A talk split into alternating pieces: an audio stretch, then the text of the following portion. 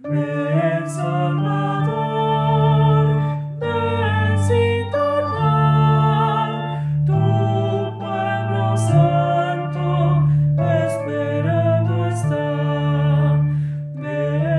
Santo Evangelio según San Lucas. Un día Jesús estaba enseñando y estaban también sentados ahí algunos fariseos y doctores de la ley, venidos de todas las aldeas de Galilea, de Judea y de Jerusalén. El poder del Señor estaba con él para que hiciera curaciones. Llegaron unos hombres que traían en una camilla a un paralítico y trataban de entrar para colocarlo delante de él. Pero como no encontraban por dónde meterlo a causa de la muchedumbre, subieron al techo y por entre las tejas lo descolgaron en la camilla y se lo pusieron delante a Jesús. Cuando él vio la fe de aquellos hombres, dijo al paralítico, Amigo mío, se te perdonan tus pecados. Entonces los escribas y fariseos comenzaron a pensar, ¿quién es este individuo que así blasfema? ¿Quién sino solo Dios puede perdonar los pecados? Jesús, conociendo sus pensamientos, les replicó, ¿qué están pensando? ¿Qué es más fácil decir, se te perdonan tus pecados o levántate y anda? Pues para que vean que el Hijo del Hombre tiene poder en la tierra para perdonar los pecados, dijo entonces al paralítico, yo te lo mando, levántate, toma tu camilla y vete a tu casa. El paralítico se levantó inmediatamente, en presencia de todos, tomó la camilla donde había estado tendido y se fue a su casa glorificando a Dios. Todos quedaron atónitos y daban gloria a Dios y llenos de temor decían, hoy hemos visto maravillas. Palabra del Señor.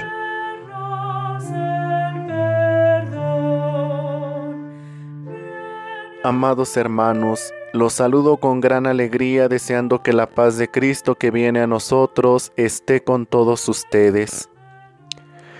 El texto del Evangelio que escuchamos en este segundo lunes del tiempo del Adviento nos invita a disponer nuestro corazón ante el misterio de la encarnación del Hijo de Dios.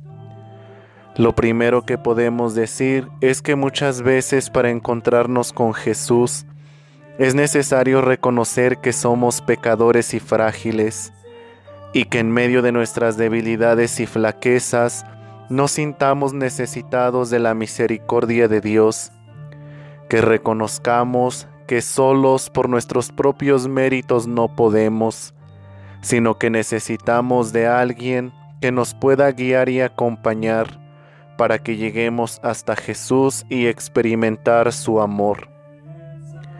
Tal es el caso de aquel paralítico, un hombre que no puede valerse por sí mismo.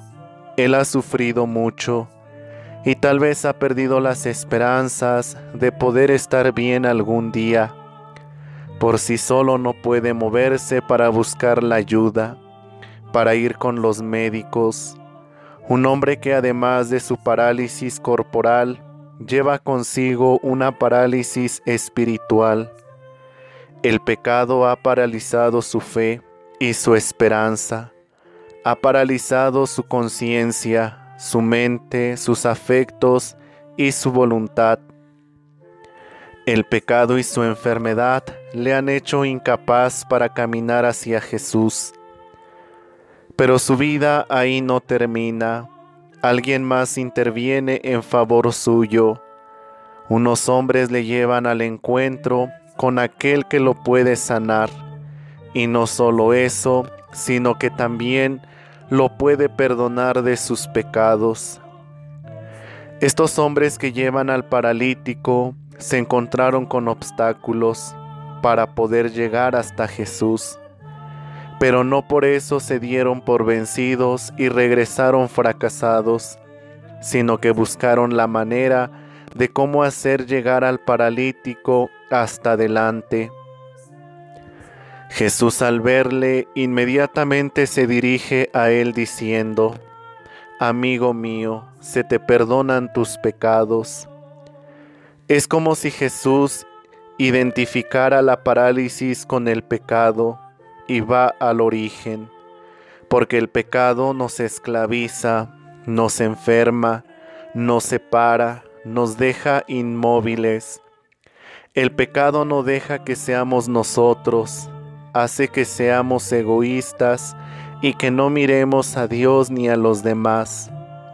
En cambio, el encuentro con Jesús nos libera, nos da vida, nos recupera, nos regenera y transforma en criaturas nuevas. A Dios le interesa nuestra salvación, para eso ha venido al encuentro de la humanidad, haciéndose uno como nosotros. No importa cómo haya sido nuestra vida en el pasado, como seres humanos tenemos debilidades y pecados, pero Cristo nos da la oportunidad de caminar hacia Él. Es necesario que cada uno reconozca sus acciones y nos levantemos de aquella camilla de nuestra comodidad, que nos dejemos ayudar por la Iglesia, nuestra Madre y Maestra, que siempre busca el bien para todos sus hijos.